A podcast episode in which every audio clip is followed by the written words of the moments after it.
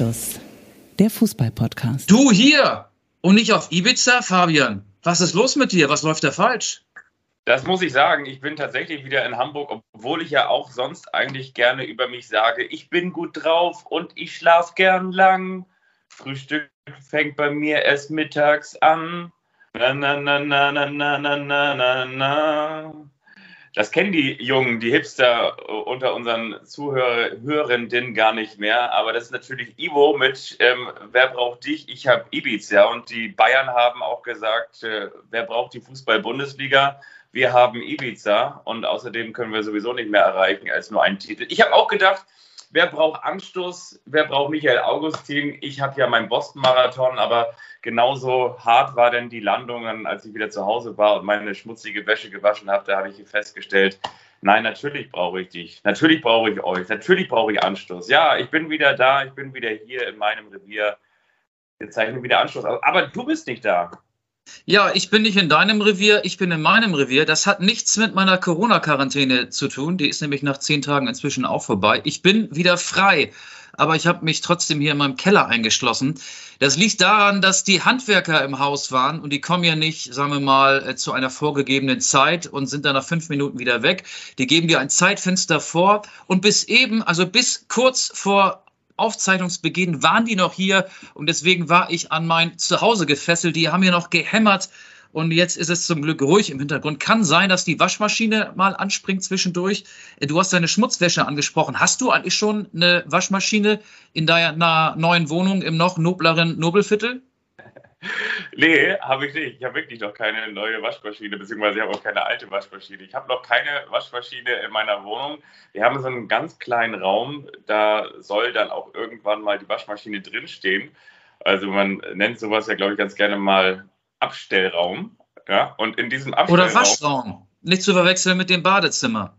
Es stinkt ja bestialisch, weil kannst du dir ja vorstellen, also wenn man da so, so Wäsche sammelt aber ähm, ja, das, das wird sich auch in Zukunft alles irgendwann lösen. Aber es ist ja natürlich gerade so am Anfang. Du weißt ja, wovon ich rede. Du bist ja äh, auf den Landsitz gezogen, auf den augustinischen Landsitz äh, mit, mit den eigenen Weingütern und mit dem Gutshaus und mit dem, mit dem Haus, wo die Bediensteten wohnen und mit der Parkanlage und mit dem Brunnen und mit der kleinen Brücke, die über den Teich führt. Also du weißt ja, wovon ich rede, wenn man erstmal so ein neues Zuhause einrichten muss. Das ja, mein, mein Waschmaschinenraum ist so groß wie deine ganze Wohnung, glaube ich. Ja, wahrscheinlich, so ist es. Also bei dir, du bist ja letztendlich auch nicht nur der Waschmaschinenraum, du bist ja, was, um den Bogen zu Anschluss zu schlagen, du bist ja eigentlich auch der Maschinenraum bei uns hier. Ja, ich bin die Zentrale momentan. Ne? Ich habe ja gerade erfahren, dass du noch nicht mal Internet hast. Deswegen bin ich erstaunt, dass die Aufzeichnung überhaupt funktioniert. Ja, wir sind miteinander verbunden und zeichnen mit euch heute die 99. Anstoßfolge auf. Es ist noch zu früh, um jetzt die Konfettikanonen zu befüllen und hier äh, einen Lametta-Regen auf uns herabrieseln zu lassen. Das passiert dann am 34. Spieltag in Wolfsburg, wenn der FC Bayern München seine zehnte Meisterschale in Folge entgegennimmt. Aber zur 99. Folge gehört auch ein kurzes Spontanquiz. Ich hoffe, darauf lässt du dich ein. Du bist nicht darauf vorbereitet, aber wir sind ja ohnehin nie vorbereitet. Übrigens, kurzer Einschub, ihr hört Anstoß euren Lieblingsfußball-Podcast. Fabian, welcher Traditionsverein ist denn im Jahr 99 gegründet worden? Ja, 1899, ne? Ja, die TSG 1899 Hoffenheim. Wir machen jetzt ein kurzes Hoffenheim-Quiz, bevor wir die wirklich heiklen Themen, die in Ibiza spielen und möglicherweise auch in der zweiten Liga behandeln. Wer hat mehr Spiele für Hoffenheim gemacht? Das ist die Frage. Sebastian Rudi oder Tobias Weiß? Weißt du das? Ja, wenn du mich so fragst, dann ist es wahrscheinlich Rudi, weil der wahrscheinlich jetzt gerade Tobias Weiß abgelöst hat, oder? Ja, der hat ihn schon länger abgelöst. Rudi hat 271 Mal für die TSG 1899 Hoffenheim gespielt und Tobi Weiß nur 94 Mal. Ein paar habe ich noch. André Kramaric oder Kevin Volland. Wer hat häufiger für Hoffenheim gespielt? Kramaric. Richtig, 190 Mal. Volland 132 Mal. Munas Dabur oder Demba Ba? Demba Ba. Ja, 67 zu 62 für Demba Ba. Und jetzt Andy Beck, das ist der mit der Heino-Frisur, erinnerst du dich? Auch mal Nationalspieler gewesen. Andy Beck oder Ilas Bebu? Ich sage Andy Beck. Ja, deutlich. 216 zu 91. Andy Beck war doch der von den Fantastischen Vier, oder? Ja, genau. Andy Beck, ähm, oder hieß der Michi Beck? Ich weiß es nicht mehr. Auf jeden Fall nicht Schlotterbeck. Der ist ja. ja. auch weg. Weg aus Freiburg, demnächst in Dortmund und nicht in Hoffenheim. Und die letzte, der letzte Vergleich, wer hat mehr Spiele für die 99. Anschlussfolge gemacht, für die 1899 aus Hoffenheim? Roberto Firmino oder Sven Schiplock? Firmino. Richtig, 140, Shiplock nur 84. Das hast du sehr gut gemacht. Du hast, glaube ich, keinen Fehler gehabt. Alles ja, richtig. Das kennt man ja von mir, dass ich fehlerfrei bin. An dieser Stelle möchte ich natürlich auch nochmal sagen, Stichwort Konfettikanonen. Also das, was in der 100. Folge dann hier bei Anschluss passiert, ist ja am vergangenen Wochenende auch in Zürich passiert. Da gab es ja schon die Konfettikanonen und wir lernen, ein Anschlussgast wird zum Meister. Also das ist der gewöhnliche Lebenslauf eines Anschlussgastes. André Breitenreiter war hier, wollte damals noch nichts von der Meisterschaft wissen, aber natürlich war klar, wenn er bei uns ist, da werden nur die ganz Großen gefeiert, da nehmen nur die ganz Großen auf der Couch Platz und essen hier ein paar Nüsse dann wird man am Ende Meister. André Breitenreiter hat völlig überraschend den FC Zürich, nicht nach dem Saisonverlauf, aber wenn man die Saison so betrachtet, insgesamt war damit nicht zu rechnen, zur Schweizer Meisterschaft geführt. Breitenreiter, Spitzenreiter, Schweizer Meister. Ich bin trotzdem ein bisschen enttäuscht. Er ist ja Doppelgast, der einzige Doppelgast. Er war ja sogar zweimal hier. Wir haben keine Einladung zur Meisterfeier bekommen. Oder habe ich da was im Spam-Ordner übersehen? Nee, ich wollte ihn vor allen Dingen auch noch mit unserem Anschluss-Account bei Instagram markieren und sagen, hier, Meister, ging nicht, denn nur Freunde können ihn markieren. Ich habe aber festgestellt, Ricardo Basil, einer der größten Journalisten unserer Zeit, der, der, der, konnte ihn markieren. Und da hat er das dann auch, ge, wie sagt man denn das, geteilt, ne? nicht geretweetet, das wäre ja beim Tweetsrichter so. Also wir sind anscheinend keine Freunde, wir gehören nicht dazu. Ja, das ist vielleicht auch die Erklärung, weshalb wir keine Einladung für die Meisterfeier des FC Zürich bekommen haben. Aber apropos Feier, wollen wir frontal hart rangehen? Ibiza, es ist übrigens Dienstag, 11.44 Uhr. Nach meiner Rechnung müssten die Bayern-Spieler vor 45 Minuten auf dem Trainingsplatz gestanden haben, wenn sie den Rückflug von Ibiza nach München nicht verpasst haben. Ja, was hältst du von dieser teambildenden Maßnahme, wie sie Hassan Salihamidzic bezeichnet hat? Ja, ich meine, das ist natürlich großartig, also großartig albern, dass du da von dieser teambildenden Maßnahme sprichst. Also ich kann natürlich, das sind immer diese zwei Perspektiven. Ich kann natürlich die Perspektive des FC Bayern verstehen. Du kannst natürlich sagen, ja, ey, ganz im Ernst, diese Liga, in der wir überhaupt nicht gefordert werden, in der gefühlt wir nicht mal hundertprozentig unsere Hausaufgaben machen müssen und trotzdem kann uns keiner das Weißbierglas reichen. In der werden wir mal im Schongang deutscher Meister zum zehnten Mal in Serie. Und das war ja auch so, so frappierend zu sehen, als die Bayern dann gegen Borussia Dortmund Meister wurden, dass die Bayern-Fans danach nach Hause gegangen sind oder ins Hochbräuhaus oder wo auch immer hingegangen sind, als, als wäre nichts gewesen. Die sind danach aus dem Stadion gegangen und haben gesagt, so, ey, alles klar, alles wie immer, ab nach Hause, Schal hängst du wieder an die Garderobe und Montag geht es wieder zur Arbeit. Und genauso ist es natürlich für die Bayern auch. Also die sind jetzt Meister, die, die Luft ist raus, die haben einen Gang zurückgeschaltet und die, die machen jetzt Urlaub. Die machen jetzt, das ist so wie, wie Schüler, die ihre Zeugnisse schon bekommen haben. Die sind gedanklich schon dabei, in den Sommerferien mit ihren Kumpels oder mit ihren Freundinnen irgendwas zu machen.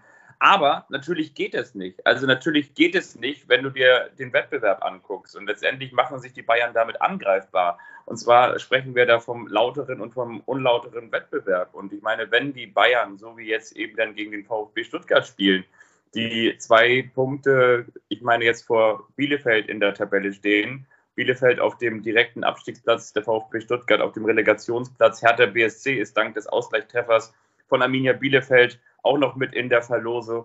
Also von daher geht es nicht, weil du natürlich rudimentär auf den Abstiegskampf eingreifst. Und ähm, das ist jetzt erstmal schon mal der Vorgriff. Und wenn man das noch weiter fassen wollte, muss man auch ganz ehrlich sagen, ist es natürlich auch bei Eintracht Frankfurt so, die jetzt am Donnerstag spielen gegen West Ham United. Das ist deren Spiel. Für die ist die Saison auch schon abgehakt. Und trotzdem, ähm, sage ich mal so, spielen die denn jetzt mit der B11 gegen Bayer Leverkusen, verlieren 0 zu 2. Gut hätten sie möglicherweise vielleicht auch sonst, aber greifen damit in den Kampf um die Champions League Plätze unterbewusst ein, weil sie dieses Spiel nicht mehr ernst nehmen. Und das ist natürlich etwas, das, das geht nicht, auch wenn es nachvollziehbar ist. Das meine Meinung. Ja, aber ich finde, ähm, ob du nun rotierst, ähm, das war ja jetzt nicht so, dass der U19-Spieler für Eintracht Frankfurt gestern in Leverkusen auf dem Rasen gestanden haben. Es ist ein Unterschied, ob du ein paar Spieler rausnimmst oder ob du während einer laufenden Saison nach Ibiza fliegst. Also ähm, ich teile auch deinen Eindruck, zwei Tage Ibiza ist natürlich so, ähm, im, wenn man den Lifestyle eines Fußballprofis mit unserem Lifestyle vergleicht, wahrscheinlich so, als wenn wir an zwei freien Tagen, ja auch wir haben ja mal frei, äh, unseren Freund oder Freundin oder irgendeinen jemanden, den wir kennen, in Berlin besuchen würden und als würden wir von Hamburg aus mit der Bahn nach Berlin fahren. Also fliegen die halt mal äh, zwei Tage nach Ibiza. Also ich glaube, äh, so ein Kurztrip ähm, eines Fußballprofis, der ist schon ein bisschen anders zu bewerten und zu betrachten als der Kurztrip eines Podcasters oder eines Otto Normalverbrauchers. Ähm, aber trotzdem bin ich da auch echt ein bisschen konservativ und sage, erst die Arbeit, dann das Vergnügen. Also nach dem 34. Spieltag gerne alle nach Malle, alle nach Ibiza, wohin auch immer. Ähm, aber jetzt während der laufenden Saison finde ich nicht in Ordnung. Ich finde, die Bayern haben auch nach diesen vielen Pleiten, das ging ja los mit dem 0 zu 5 im Pokal gegen Gladbach, dann haben sie in der Bundesliga gegen Augsburg verloren, gegen Bochum verloren, dann sind sie gegen den FC Villarreal überraschend aus der Champions League ausgeschieden, dann haben sie in Mainz 1 zu 3 verloren, sind direkt nach Spielende nach Ibiza geflogen. Ihnen fehlt das Gespür für den richtigen Moment und teambildende Maßnahme. Was ist denn das für ein Team, frage ich dich in dem Neuer, Süle, Sabitzer, Ulreich, Müller und Upamecano fehlen, die waren nämlich gar nicht dabei. Das kann ja gar keine teambildende Maßnahme gewesen sein. Weißt du, was ich glaube? Das war eine Sauftour. Ja, das ist sehr überraschend, dass du zu diesem Schluss kommst, dass du glaubst, dass es eine Sauftour war. Ja, das, das vermute ich auch. Ich, ich meine, das ist natürlich aber auch gleichzeitig wieder die Sache, wenn wir uns beide jetzt angucken, ne? und wir können uns ja jetzt hier über diesen Videochat sehen, aber auch wenn wir hier in einem Raum säßen und uns jetzt wirklich. Du bist ganz schön nah dran. Ich kann dir sogar ins Nasenloch gucken. Ja, und das ist ganz schön haarig, ne? Das ist eine haarige Angelegenheit. Naja, wenn wir uns jetzt nochmal, so wie früher, als wir noch bei Folge 1 waren, uns noch verliebt in die Augen geguckt haben, da muss man nochmal ganz ehrlich sagen, überrascht uns das, überrascht uns das. Nein, in Corona-Zeiten, die vergangenen zwei Jahre, waren solche mal eben zwischendurch Trips nicht so möglich, waren nicht so en vogue, obwohl die Bayern auch im Winter sich nicht dran gehalten haben und trotzdem auch in dieser Mini-Winterpause auch mal eben nach Dubai gejettet sind und äh, sonst wohin geflogen sind. Und wir erinnern uns da an die ganzen Profis, die dann doch irgendwie gesagt haben, ich kann nicht darauf verzichten, auf meinen Malediven-Trip und so weiter und so fort. Verwundert uns das? Nein, verwundert uns das nicht. Können wir das verurteilen? weiß ich nicht. Oder müssen wir vielleicht sogar auch bei uns selbst anfangen? Also zumindest, wenn wir jetzt Fußballfans sind und nicht nur Sportreporter oder Journalisten. Wir berichten ja darüber und wir dürfen auch eine Haltung haben. Fans dürfen auch eine Meinung haben, aber Fans sind natürlich auch Fans, weil sie ähm, über etwas jubeln wollen und weil sie sich ein, ein Hobby suchen. Wenn wir ganz ehrlich sind, ist es die Normalität. Wir sind entfremdet, wir sind entzweit, wir sind in unterschiedlichen Klassengesellschaften und genauso wie du sagst, so wie ich am Wochenende mit dem Fahrrad zum Elbstrand fahre und hoffe, da gibt es irgendwie ein Fischbrötchen und weiß ich, ein Alsterwasser, also ein Limonadenbier. Ähm, genauso ist es für die Bayern. Die setzen sich erste Klasse irgendwo in so ein, in so ein Jet und kommen dann halt drei Stunden später auf Ibiza an. Genauso ist es für die so, ja. Und ich, ich finde, ich finde das Einzige, also von mir aus können sie das auch machen, aber ich finde, sie dürfen nicht, und das ist so das, was man ihnen vorwerfen kann, es ist dieses fehlende Gespür, ja, es ist natürlich diese Abgehobenheit, ja, es ist natürlich auch dieser Feuerwehrvergleich, der Julian Nagelsmann um die Ohren geflogen ist, dass er gesagt hat, so hier meine Spieler können sich nicht so motivieren, so wie, was ich, die Freiwillige Feuerwehr Giesing, ähm, so nach dem Motto, da, da ging es ja irgendwie auch um so einen finanziellen Vergleich. Es ist halt einfach ein Gespür, es ist eine Melange, es ist eine Abgehobenheit. Und ähm, wenn die Bayern das so machen, ja, dann gehört das wahrscheinlich so dazu, aber dann müssen sie sich halt auch gefallen lassen, dass sie dafür dann auch kritisiert werden. Ich glaube aber auch, dass sie den VfB Stuttgart am Wochenende schlagen werden, um gerade jetzt auch allen zu zeigen, dass sie fit und ausgeruht von ihrem Trip zurückgekehrt sind und dass dann auch Felix Magath ähm, ja seine Vorwürfe der Wettbewerbsverzerrung so ein bisschen relativieren muss. Der will natürlich auch, dass die Bayern maximal motiviert in diese Partie gehen gegen den VfB Stuttgart, gegen den Hertha-Konkurrenten. Also ich glaube schon, dass die Bayern das packen werden, um den VfB zu schlagen. Aber ansonsten finde ich, macht man so etwas nach einer Saison. Ähm, der Trip war ja ab abgesegnet von Salihamidzic und von Vorstandsboss Oliver Kahn, von äh, Julian Nagelsmann als Trainer sowieso. Und ich frage mich, hätte es das früher unter Kalle und Uli, unter Kalle Rummenig und Uli Hoeneß auch gegeben? Ich glaube nicht. Und einigen Einige behaupten ja auch, ähm, die Bayern hätten Probleme auf der Führungsebene und interpretieren da so eine Führungsschwäche ein, äh, hinein, weil Salihamidzic und Kahn eben nicht mit der Faust auf den Tisch gehauen haben. Dazu passt ja auch ein bisschen, dass die Bayern international momentan eher so als Scheinriese daherkommen, weil sie selbst am FC Villarreal scheitern und weil sie im Gegensatz zu früher nicht mehr den größten Konkurrenten, das ist ja äh, laut Tabelle immer noch Borussia Dortmund, einfach dahingehend schwächen können, indem sie den besten Stürmer wegkaufen. Das wäre ja Erling Haaland, aber der wechselt dann wahrscheinlich eher nach England, möglicherweise zu Manchester City und eben nicht nach München. All das ähm, kommt ja auch noch dazu.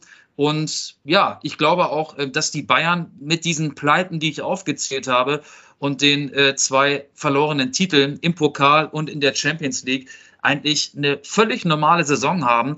Und wenn die, ich bin ja dabei am übernächsten Wochenende in Wolfsburg ihre Meisterschale entgegennehmen, ja, werden sie auch äh, feiern und die Bilder wird es geben. Die Konfettikanone, die es bei uns nächste Woche hier bei Anstoß geben wird, die wird es auch in Wolfsburg geben. Aber ich glaube, danach wird dann auch jeder seines Weges gehen. Die haben dann auch einfach genug. Und ähm, so viel ist es dann da doch nicht wert, zum zehnten Mal in Folge deutscher Meister zu werden.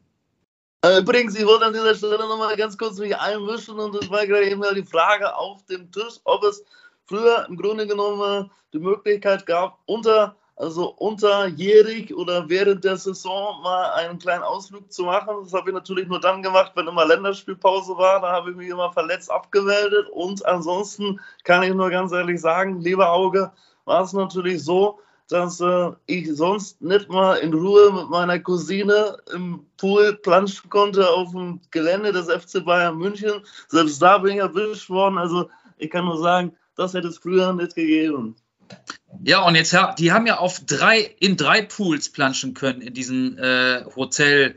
Ja. Hardrock Hotel oder so, Ibiza. Ähm, ich, ich beziehe mein Wissen aus der Bild. Fünf-Sterne-Hotel, gar nicht so ein Luxustempel. Da kostet das Zimmer irgendwie nur 225 Euro oder ab 225 Euro ähm, pro Nacht. Alle Angaben ohne Gewähr. Äh, ich habe die Zahl vorhin aufgeschnappt. Ich weiß gar nicht, ob ich sie richtig wiedergegeben habe. Ja, jetzt sind die Bayern wieder da. Wahrscheinlich standen sie auch auf dem Trainingsplatz. Und ich glaube, sie werden Stuttgart schlagen und somit auch das letzte bisschen Spannung, das der Abstiegskampf noch zu bieten hat, zerstören denn auch da können wir kurz mal ranzoomen. Hertha 33 Punkte, Stuttgart 29, Bielefeld 27 auf den Plätzen 15, 16, 17. Hertha ist für mich mittlerweile durch. Es geht nur noch darum, wer muss in die Relegation, der VfB oder Bielefeld.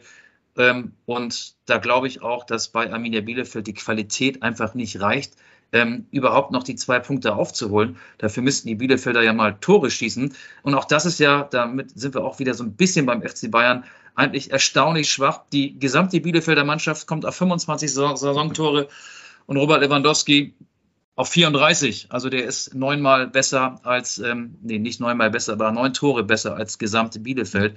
Ähm, ja, wie schätzt du die Lage am Tabellenende ein? Oder gibt es da eigentlich gar keine Einschätzung mehr, die sich von meiner unterscheidet? Nee, gibt es eigentlich nicht. Also ich finde, das ist eigentlich schon noch erstaunlich, dass Bielefeld dann doch noch den Ausgleich gegen Hertha erzielt hat, weil damit haben sie sich natürlich wieder zurückmanövriert.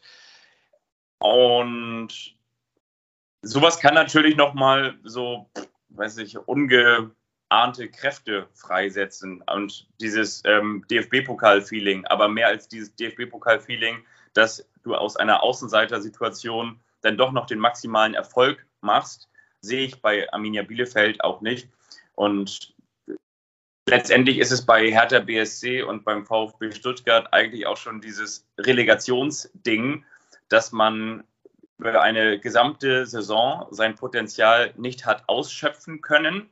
Aber dann, wenn es darauf ankommt, reicht die individuelle Klasse dann doch eben aus, um sich am Ende noch vor dem Absturz zu bewahren. Und so sehe ich es übrigens auch, wenn jetzt Hertha und der VfB Stuttgart in die Relegation gehen, dann, dann sehe ich das auch so, dass sich da, egal gegen wen sie spielen, vielleicht außer wenn sie gegen Schalke spielen müssen, aber ich glaube, dann wird sich da auch der Erstligist durchsetzen. Und das finde ich wiederum auch ganz spannend, was der Werle gesagt hat vom VfB Stuttgart. Der Präsident des VfB Stuttgart hat auch gesagt, wir gehen die Relegation an wie eine Art Geschenk, also eine Art Bonus, also etwas Positives. Wir haben die Relegation erreicht, wir sind jetzt eben nicht abgestiegen. Und ich glaube, mit dieser Einstellung und ähm, genau vor allen Dingen mit der individuellen Klasse wird der VfB Stuttgart respektive Hertha BSC sich durchsetzen. Und dementsprechend rechne ich auch damit, dass Arminia Bielefeld, so sympathisch wie ich sie dann irgendwie auch immer fand, aber werden sie dann wahrscheinlich leider wieder das werden, was sie in den 90ern auch schon immer waren,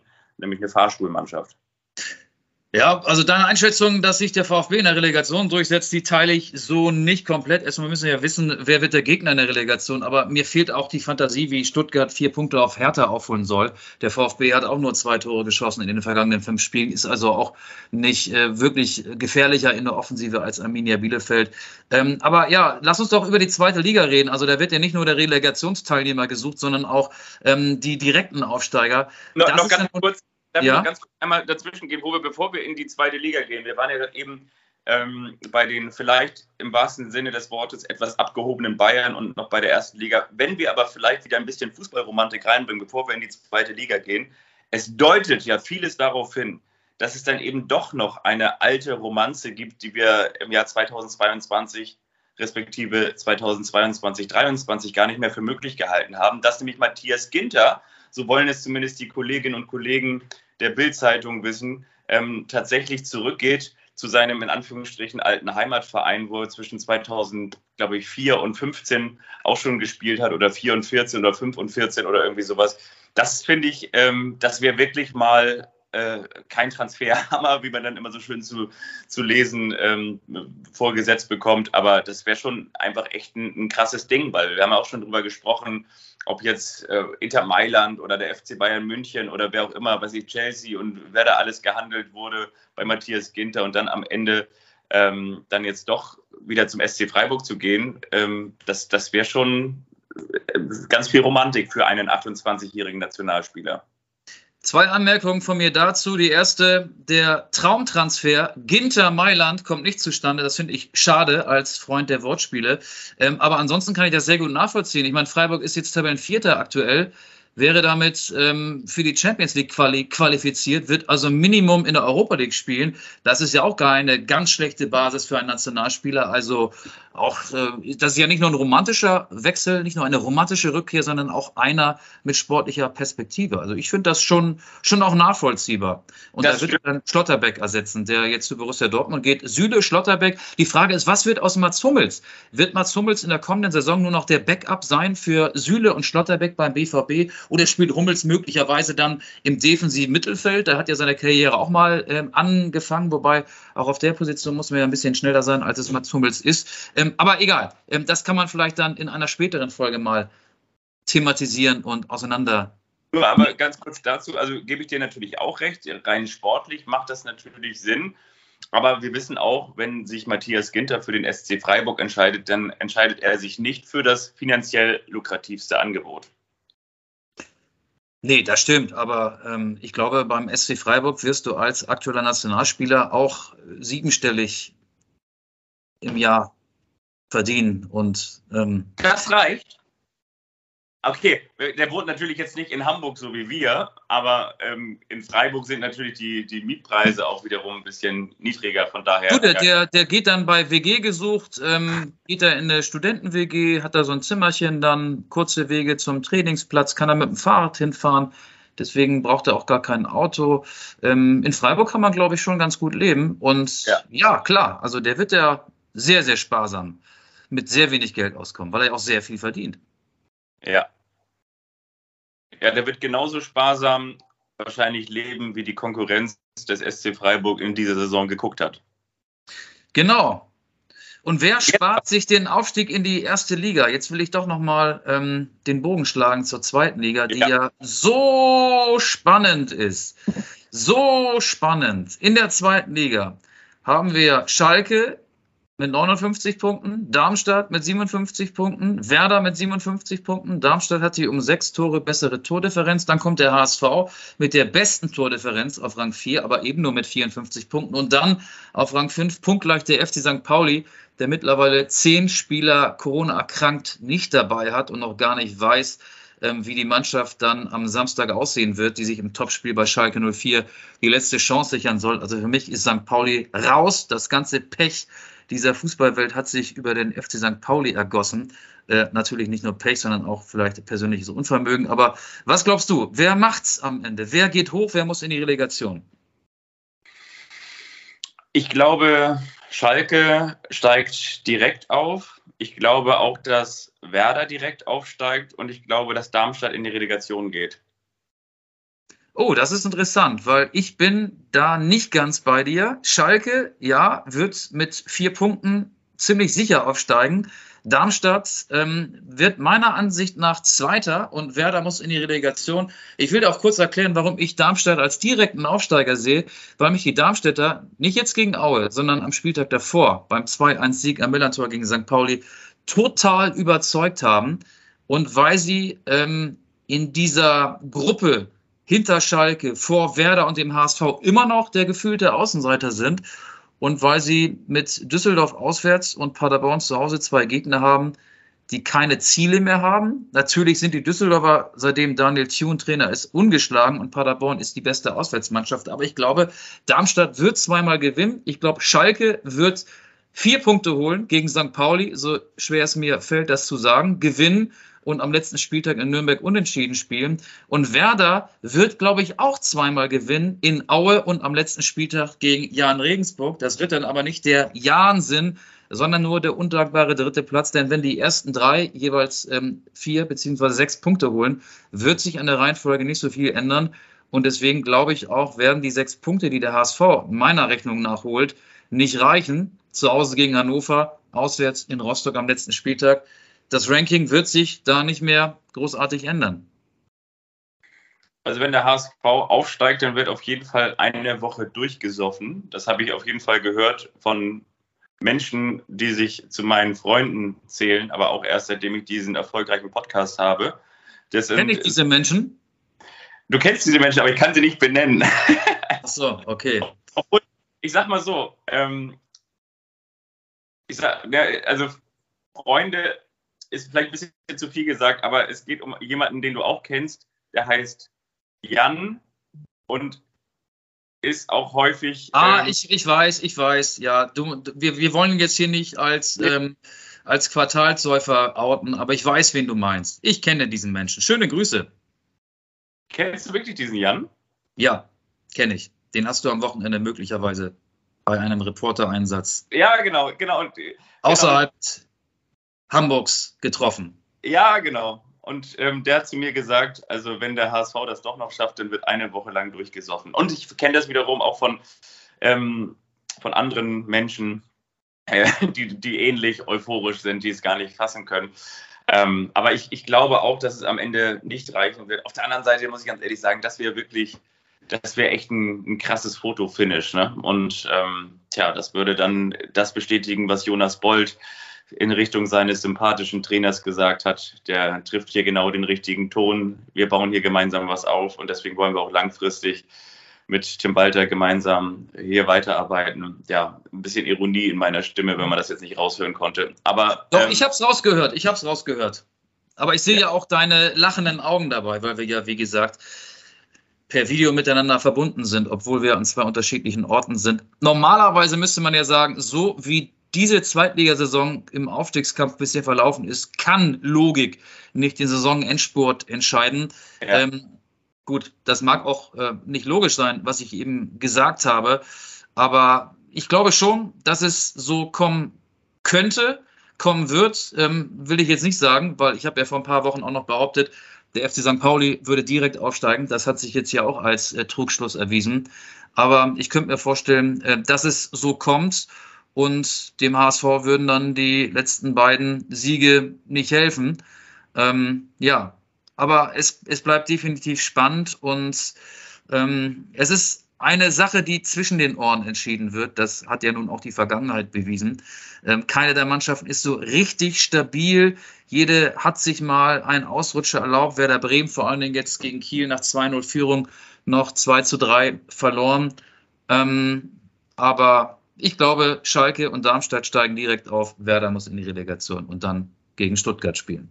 Ich glaube vor allen Dingen genau das, was du auch gesagt hast. Es ist unvorhersehbar, weil ich meine, das ist eigentlich ja ein absolutes Nervenspiel. Ich meine, Werder Bremen gewinnt mit 4 zu 1 bei Schalke und verliert dann nach 2 zu 0 Führung durch zwei Eigentore. Muss man natürlich auch sagen, man soll Niederlagen nie an einer Person festmachen, mache ich auch nicht. Aber da ist wirklich der Anthony Jung, heißt er, ne? Anthony Jung ähm, bei Werder, ähm, extrem die, die, die Pechmarie gewesen. Eigentore. Jung sah alt aus.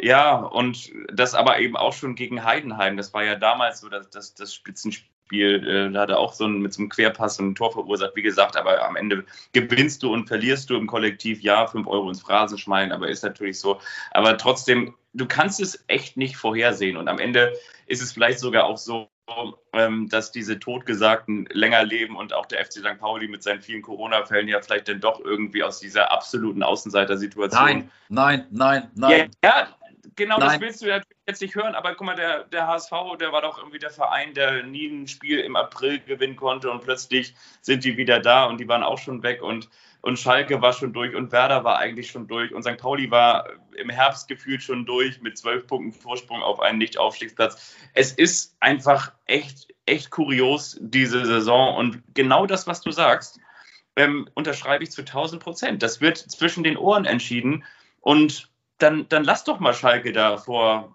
60.000 oder 55.000 in der Arena auf Schalke gegen ein, gegen ein St. Pauli spielen, das überhaupt gar nichts mehr zu verlieren hat. Dann geht es vielleicht auch wieder los. Ich glaube nicht, dass die da St. Pauli mit 4-0 aus dem Stadion schießen werden.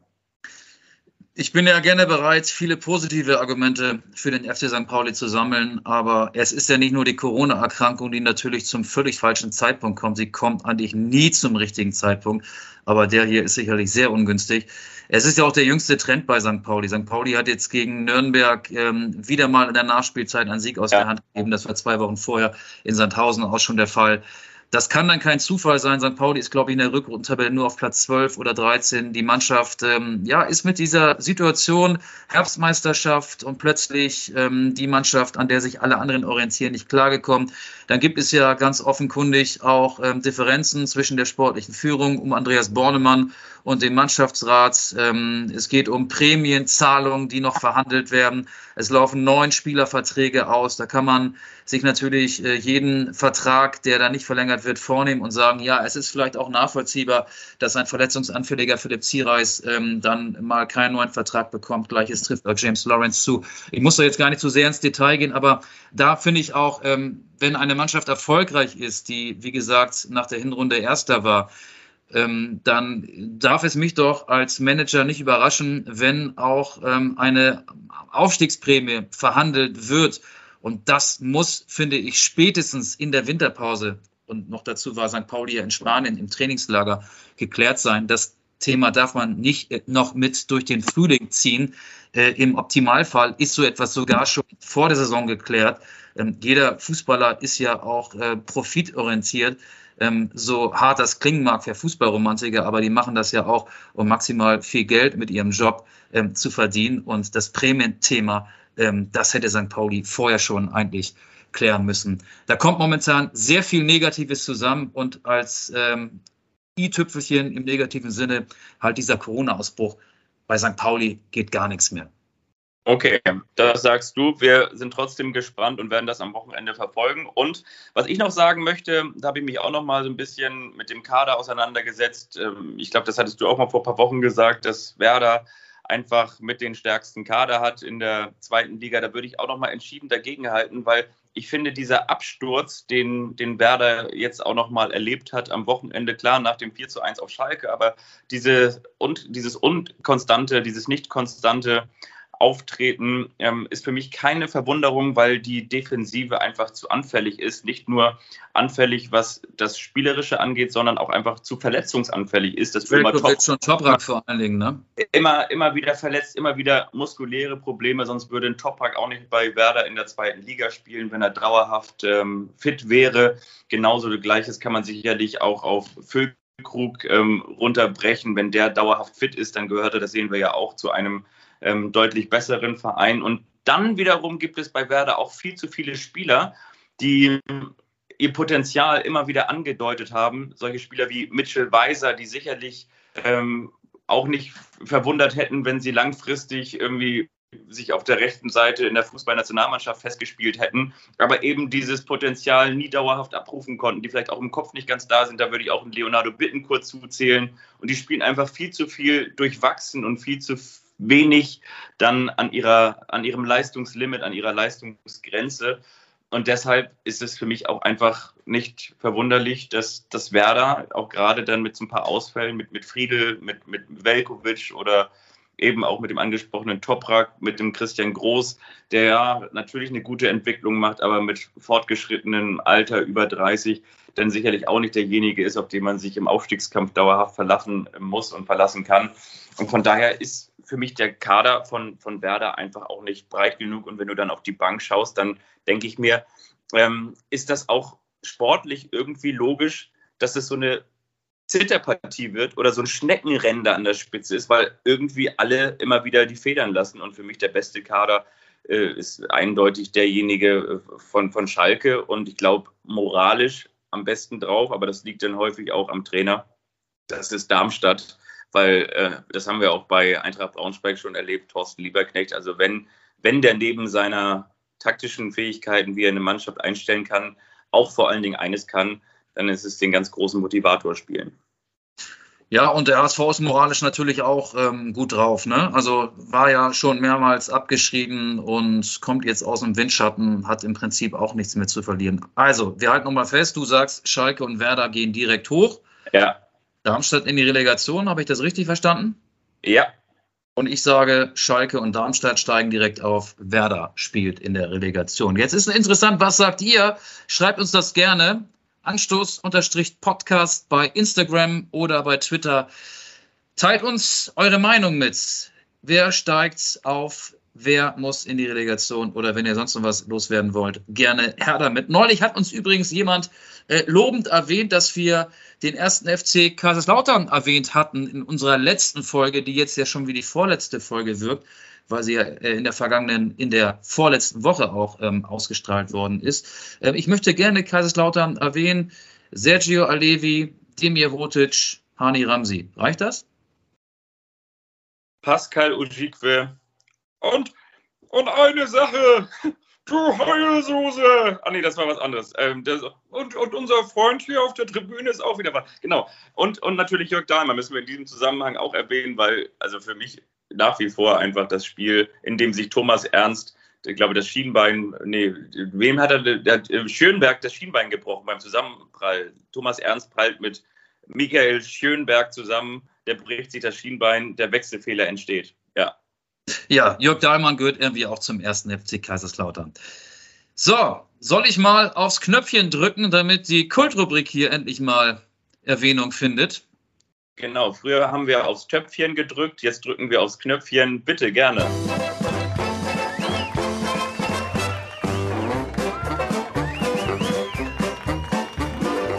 Das ist der eine, der überrascht den anderen.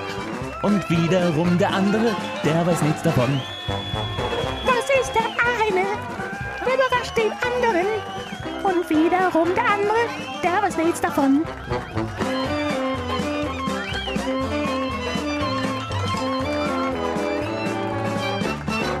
Der eine überrascht den anderen. Und da sind wir wieder. Der eine überrascht den anderen. Ich weiß nicht, was Fabian sich für mich ausgedacht hat. Und er weiß nicht, womit ich ihn überraschen will. Du darfst entscheiden, wer anfängt. Ja, gut. Dann fang du doch mal an. Ja, ich habe das ja schon so ein bisschen angedeutet in unserer letzten Folge. Da habe ich ja so ein Quiz mit dir gemacht. Ähm, wie hoch haben die aktuellen Bundesliga-Trainer gespielt? Ähm, nicht jeder war ja aktiver Profi. Und das möchte ich mit dir jetzt in der zweiten Liga machen, mit den Zweitligatrainern. Ich weiß nicht, ob wir alle 18 jetzt durchgehen wollen, aber ich fange einfach mal an. Wie hoch hat Mike Büskins, der aktuelle Trainer von Schalke 04, gespielt? Er ist ja Eurofighter. Richtig. Also Dann- er hat bis er hat bis in den UEFA Cup hochgespielt. Ja, genau. Und in der Bundesliga für Schalke und Fortuna Düsseldorf. Wie hoch hat Thorsten Lieberknecht gespielt? Thorsten Lieberknecht hat auch erste Liga gespielt bei Kaiserslautern oder war das nur in der zweiten Liga? Nee, erste Liga, ne? Kaiserslautern, erste Ja. Liga. Stimmt. Guck mal, schon wieder haben wir den FCK erwähnt. Ja. Wie hoch hat Ole Werner gespielt? Der Werder-Trainer, der Werder-Werner. Ole Werner hat damals im Jugendbereich, weiß ich, A-Jugend Bundesliga und bei Hertha BSC, ich würde mal sagen, er hat ähm, Regionalliga im Herrenbereich gespielt und Jugend Bundesliga. Also er hat Oberliga Nord gespielt im Herrenbereich für Holstein Kiel. Das war seine höchste Liga. Jetzt könntest du noch mal erwähnen, dass du mit seinem Bruder mal zusammen gespielt hast. Ja, sein Bruder, genau, sein Bruder, ähm, äh, wo ihr jetzt gerade, wahrscheinlich fragt ihr euch das gerade, aber sein, sein Bruder, der hat äh, nicht höher als Kreisklasse C bei Fortuna Basic gespielt. Ach, guck mal, witzig, da habe ich ja mit ihm zusammengespielt, ja, ja. Das musste mal gesagt werden. Wie hoch hat ähm, Tim Walter gespielt? Tim Walter, Tim Walter. Tim Walter, Regionalliga. Nee, Verbandsliga. Verbandsliga Nordbaden beim ASV Durlach unter anderem. Wie hoch hat Timo Schulz, der Trainer des FC St. Pauli, gespielt? Timo Schulz hat damals wahrscheinlich, ich sag, zweite Liga gespielt. Er war ja bei diesem, in dieser Pokalgeschichte mit involviert, damals als Regionalligist. Ähm, bis ins Halbfinale. Die Anstoß-Ultras werden das wissen. Da haben hochgeschätzte Journalisten wie Michael Augustin und Fabian Wittke auch mal für den NDR ein großes Feature produziert. Übrigens immer noch zum Nachhören, Klammer auf, Klammer zu. Aber in der darauf folgenden Saison ist der FC St. Pauli ja auch äh, dann aufgestiegen. Also zweite Liga. Ja, sogar erste Liga. Er war dabei beim Durchmarsch von der Regionalliga in Ah. die erste Liga. 2010, 11 hat St. Pauli ja ein Jahr zum letzten Mal übrigens in der ersten Liga gespielt. Da war er auch dabei. Wie hoch hat Robert Klaus gespielt, der Trainer des ersten FC Nürnberg? Zweite Liga. Nee, der hat gespielt in der Oberliga Süd und in der Oberliga Nordost, unter anderem für den SSV Markranstädt, der Vorgängerverein von RB Leipzig. Wie hoch hat Frank Schmidt gespielt, der ewige Heidenheimer? Boah, das, ich ich glaube, der hat nicht hochgespielt. Frank Schmidt hat Regionalliga gespielt. Ja, denkst du, zweite Liga, aber nicht für Heidenheim, sondern für Alemannia Aachen und Waldhof Mannheim. Ähm, wollen wir alle durchgehen oder willst du sagen, spul mal vor? Nee, mach mal ruhig weiter, komm. Jetzt sind Okay. wir dabei. Dann ähm, drücke ich ein bisschen aufs Tempo. Lukas Kwasniok, Paderborn, wie hoch hat der gespielt? Zweite Liga. Nee, Verbandsliga Nordbaden beim FC Rastatt 04. Christian Eichner, KSC, wie hoch? Zweite Liga. Nee, Bundesliga mit dem KSC, Ende der Nuller. Okay. Mersatz Selim Begovic, Jan Regensburg. Zweite Liga. Dritte Liga, nämlich mit Jan Regensburg. Ah. Marcel Rapp von Holstein Kiel. Erste Liga. Nee, zweite. Auch beim KSC und bei Rot-Weiß Oberhausen. Siehst du? Daniel Thune aus der Auto-Tuning-Werkstatt in Düsseldorf. Zweite Liga. Richtig. Für Osnabrück, Lübeck und LR Ahlen. Ja. Jens Hertel, Hansa Rostock. Zweite Liga. Richtig. In Zwickau. Christoph Dabrowski, Hannover 96, aber nicht mehr lange, weil Stefan Leitl im Anflug ist. Erste Liga. Richtig. Bei einigen Vereinen sogar. Kriegst du ein, zwei oder vielleicht sogar alle vier zusammen? Bochum, Werder, Hannover 96, Und wen noch? Arminia Bielefeld. Ach ja, stimmt. Da, da, da kam er her, ne? Zu Werder. Ja. Ähm, nee, Werder, Bielefeld, Hannover, Bochum war die richtige Reihenfolge.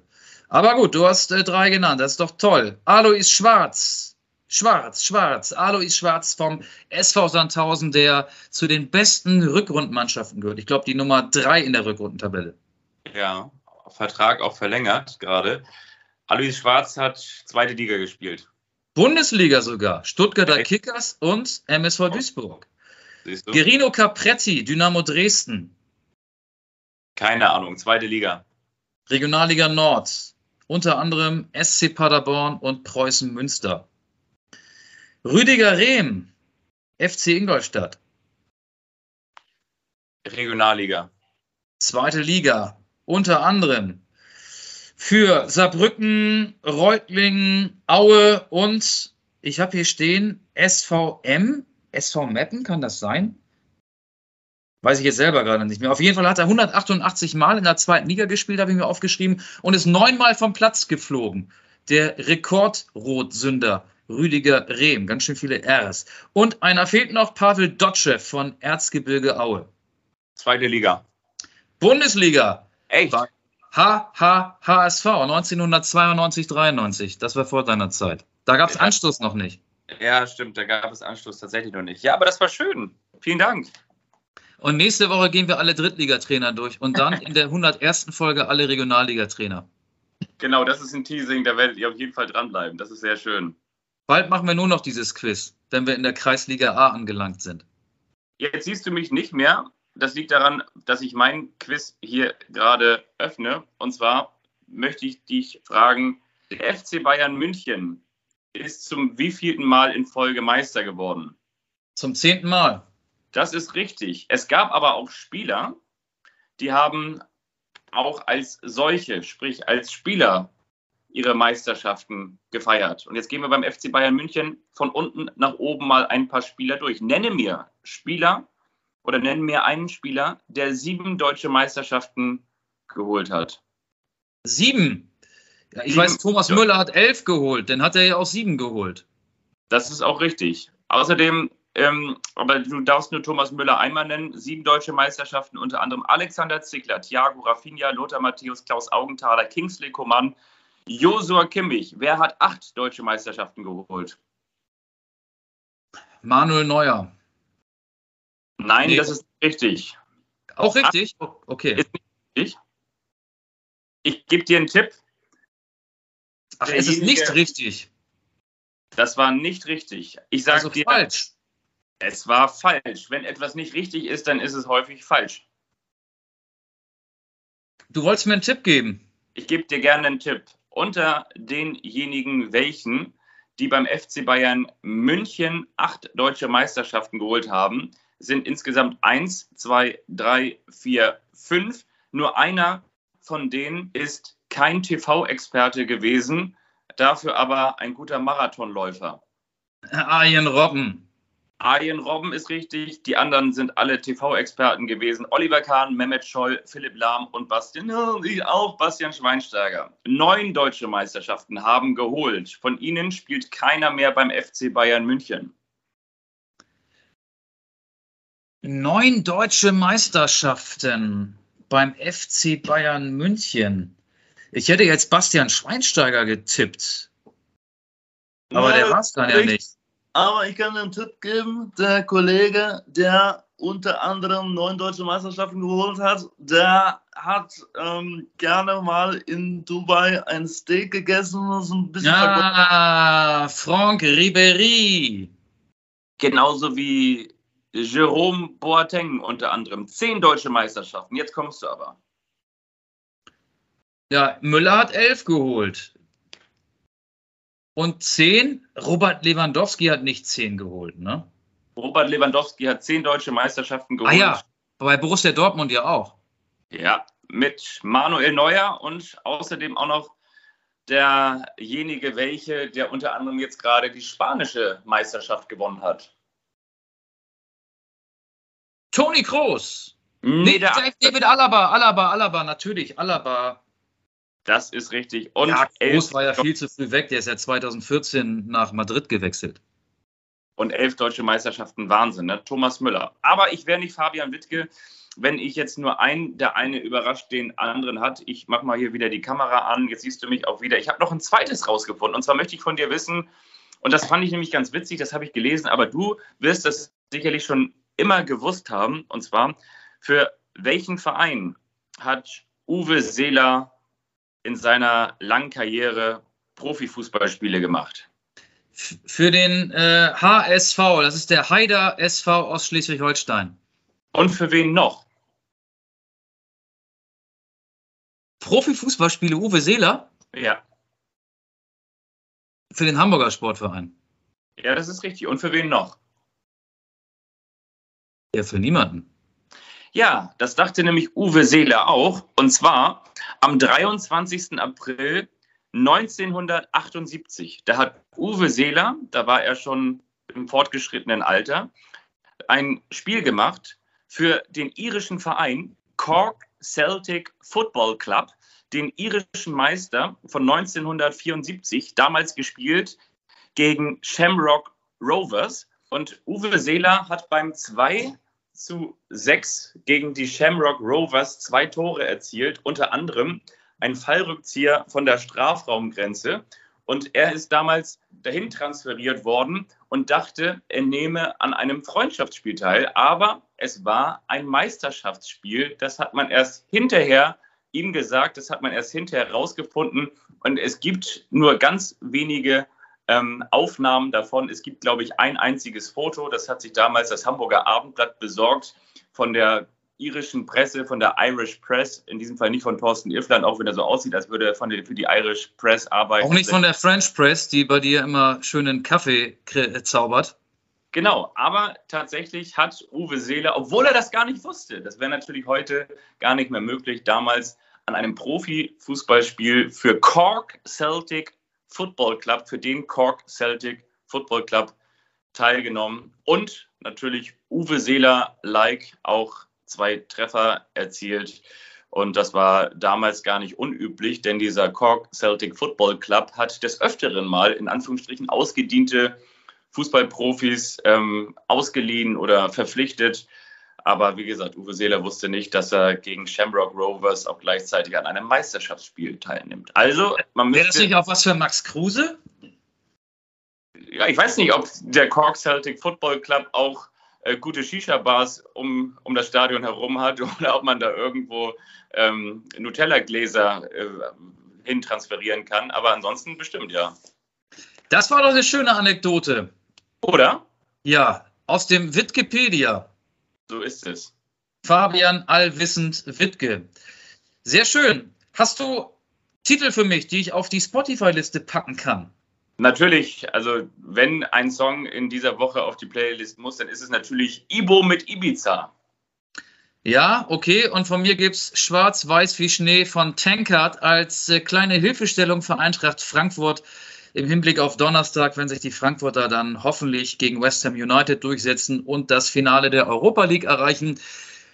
Da finde ich übrigens, äh, das möchte ich auch noch sagen, ich wird jedes Mal unterschwellig aggressiv, wenn ich höre, so wie neulich bei RTL äh, bei der Übertragung, ja, äh, jetzt sieht's doch toll aus mit dem deutschen Traumfinale gegen RB Leipzig. Glaubst du, dass es in Deutschland so viele Fußballfans gibt, die ein Finale zwischen Eintracht Frankfurt und RB Leipzig als Europa League Traumfinale bezeichnen würden?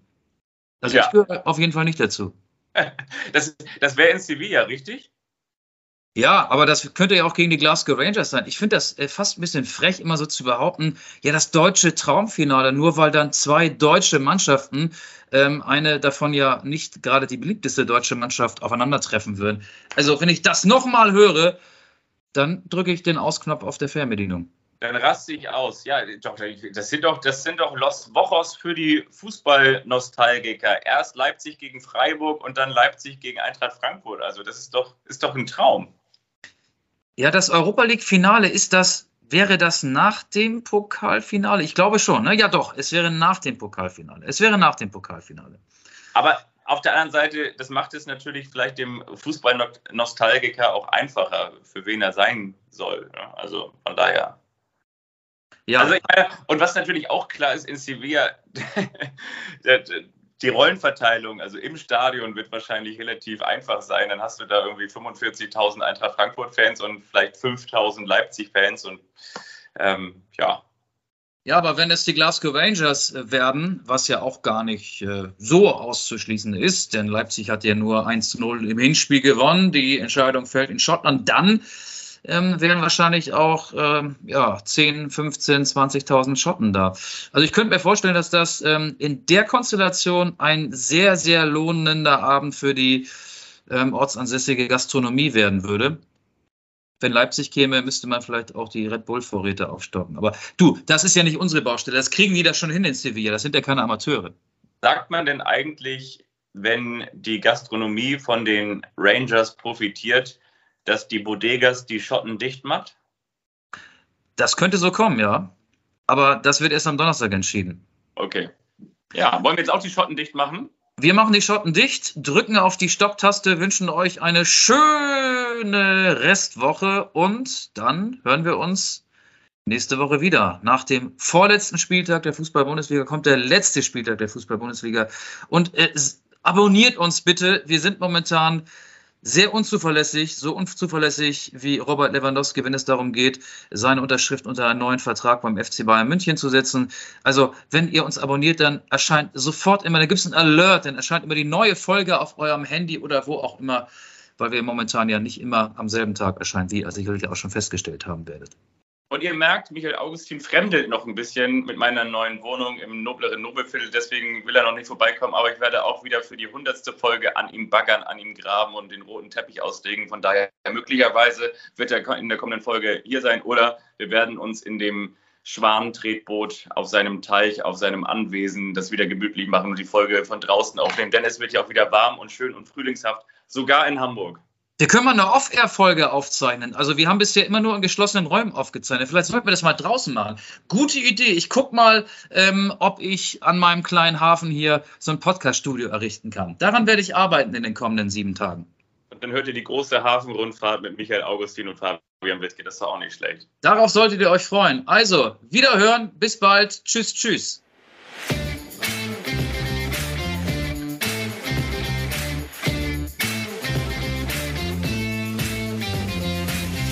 Anstoß, der Fußball-Podcast.